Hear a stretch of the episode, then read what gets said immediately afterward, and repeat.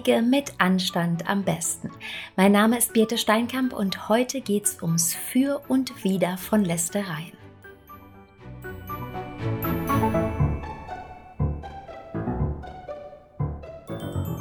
Wenn alle Menschen wüssten, was die einen über die anderen reden, gäbe es keine vier Freunde auf Erden, sagte der französische Philosoph und Mathematiker Blaise Pascal. Auch wenn es ganz so schlimm vielleicht nicht ist, die Vorstellung, dass hinter unserem Rücken über uns getratscht wird, ist nicht sehr angenehm. Und doch tun wir es selbstständig. Lästern tut also nicht gut, ist schlecht und vor allem gar nicht respektvoll. Warum aber steht im Titel dieser Folge dann über das Für und Wider? Gibt es ein Für beim Lästern? Gibt es wirklich auch nur irgendeinen positiven Aspekt? Ja, in der Tat, den gibt es, sogar ein paar mehrere, aber dazu später mehr. Denn erst einmal möchte ich einen Appell gegen das Lästern loswerden, wenn auch ich selbst mich nicht davon freisprechen kann und ohne dich da draußen zu kennen, ich bin mir sicher, auch du machst das ab und an, lässt dich mal verleiten, mal mitreißen.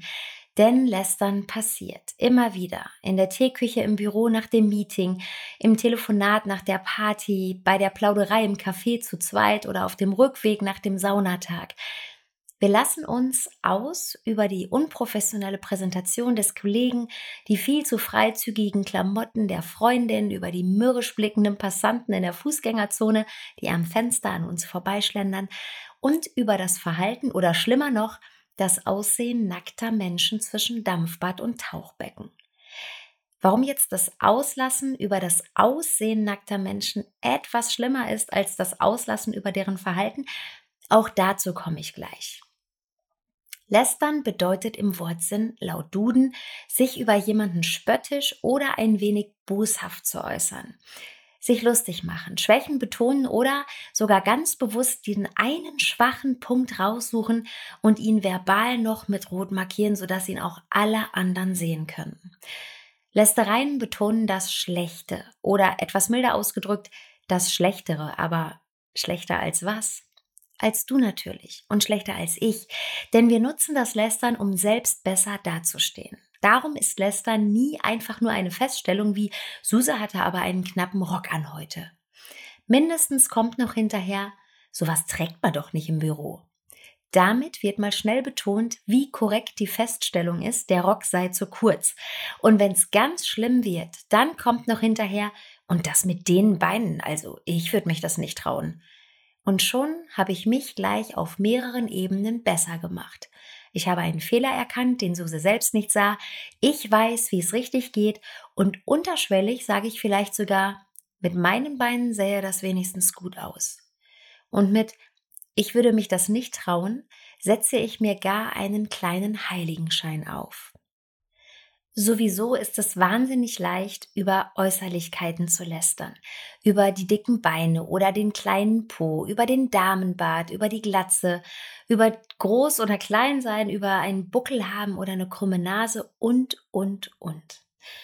In mir selbst kommt, wenn ich das gerade so erzähle, schon so ein bisschen Mitleid auf, denn besonders dann, wenn andere unsere nicht veränderbaren Merkmale verspotten, unseren Körper, mit dem wir vielleicht manchmal selbst nicht zufrieden sind, dann kann das sehr, sehr schmerzhaft sein.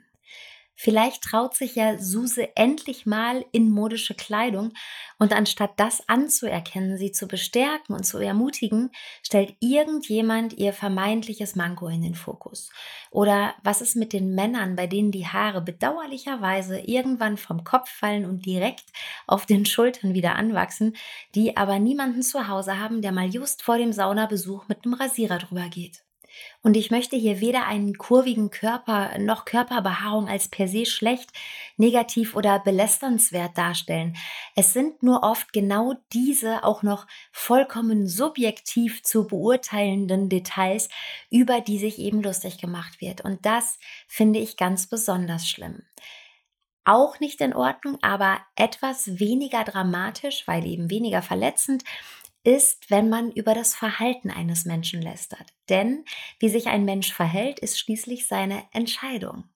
Während man sich bewusst vordrängelt, bewusst für den großen Auftritt zu spät kommt, ähm, bewusst ungeschickt oder auffällig kleidet, bewusst den Kollegen in die Pfanne haut oder sonst irgendetwas macht, was Lästereien nach sich ziehen könnte, sind die krumme Nase oder die hohe Stirn eben eine optische, oft unveränderbare Tatsache.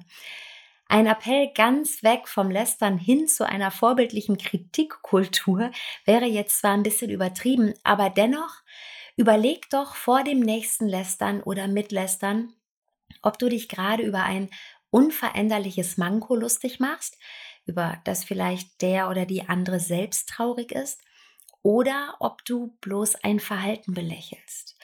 Und im zweiten Fall überleg einmal, ob du nicht auch Hilfestellung geben könntest, besonders wenn du Führungskraft bist. Dafür ist natürlich eine ganz andere Haltung nötig. Weg von, wollen wir doch mal sehen, was andere schlechter machen als ich, hin zu, was kann ich tun, jemanden zu unterstützen, etwas zu verbessern. Das ist ein ganz anderes Thema, aber genau für solche Piekser Richtung Perspektivwechsel hin zu gutem Verhalten, weg vom schlechten Verhalten, ist ja dieser Podcast da.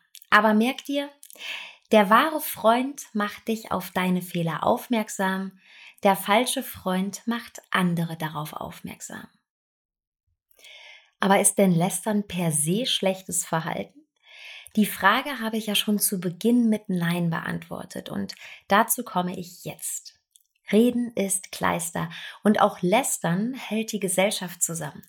Nach dem Motto, gemeinsam sind wir stark, fühlt man sich in einer Gruppe dazugehörig, wenn man einer Meinung ist und bleiben wir beim Lästern, ein gemeinsames Feindbild hat.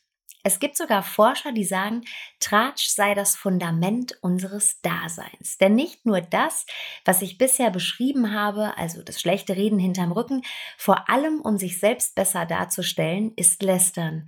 Die Wissenschaft ordnet Lästereien nämlich gar nicht so schwarz-weiß ein wie der Duden.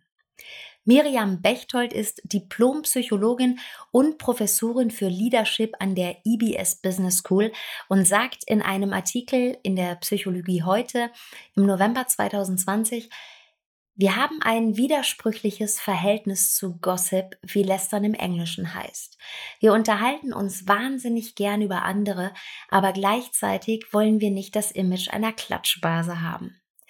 Lästern bedeutet im Grunde nur, dass Menschen Informationen über eine dritte, nicht anwesende Person austauschen und diese bewerten. Die Bewertung kann sowohl positiv als auch negativ ausfallen.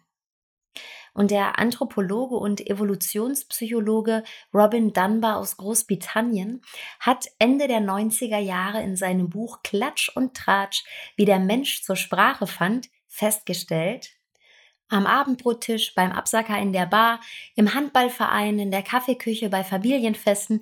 Zwei Drittel all unserer Unterhaltungen beinhalten Gerede über zwischenmenschliche Belange. Robin Dunbar hat mit Kollegen einer Reihe von Gesprächen äh, zwischen Menschen verschiedenen Alters und unterschiedlicher Bildungsniveaus gelauscht. Alle 30 Sekunden notierten sie, worüber die Menschen redeten. Und tatsächlich, der Kern der Gespräche drehte sich um private Beziehungen, persönliche Vorlieben und Abneigungen, persönliche Erlebnisse, das Verhalten anderer und ähnliches. Laut Dunbar gibt es Hinweise darauf, dass Menschen schon Jahrhunderte, vielleicht Jahrtausende solchen Austausch pflegen. Und er kommt in seinem Buch sogar zu dem Schluss, dass Sprache an sich überhaupt erst entstanden ist, damit wir tratschen können.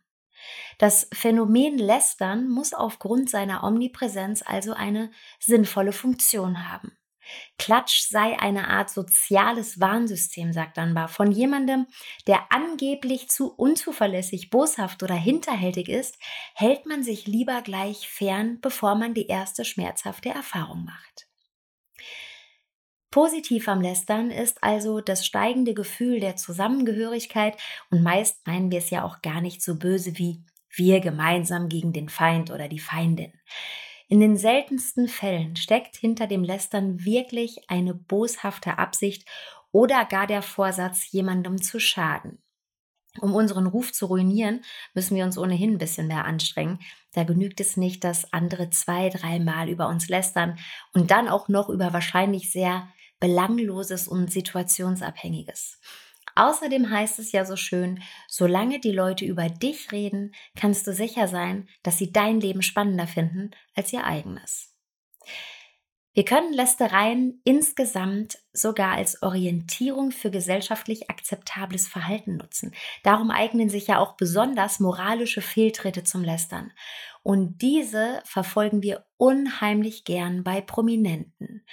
Die meisten von uns lassen sich von Sensationen fesseln wie dem Politiker, der beim Seitensprung erwischt wird, oder von der Promi-Lady, die volltrunken aus dem Taxi fällt. Aber eines dürfen wir nicht vergessen. Lästern ist und bleibt eine Unart und eine Form verbaler Aggression und kann damit eben auch viel Schaden anrichten. Denn während es dem einen diese soziale Macht gibt, macht es den anderen ohnmächtig.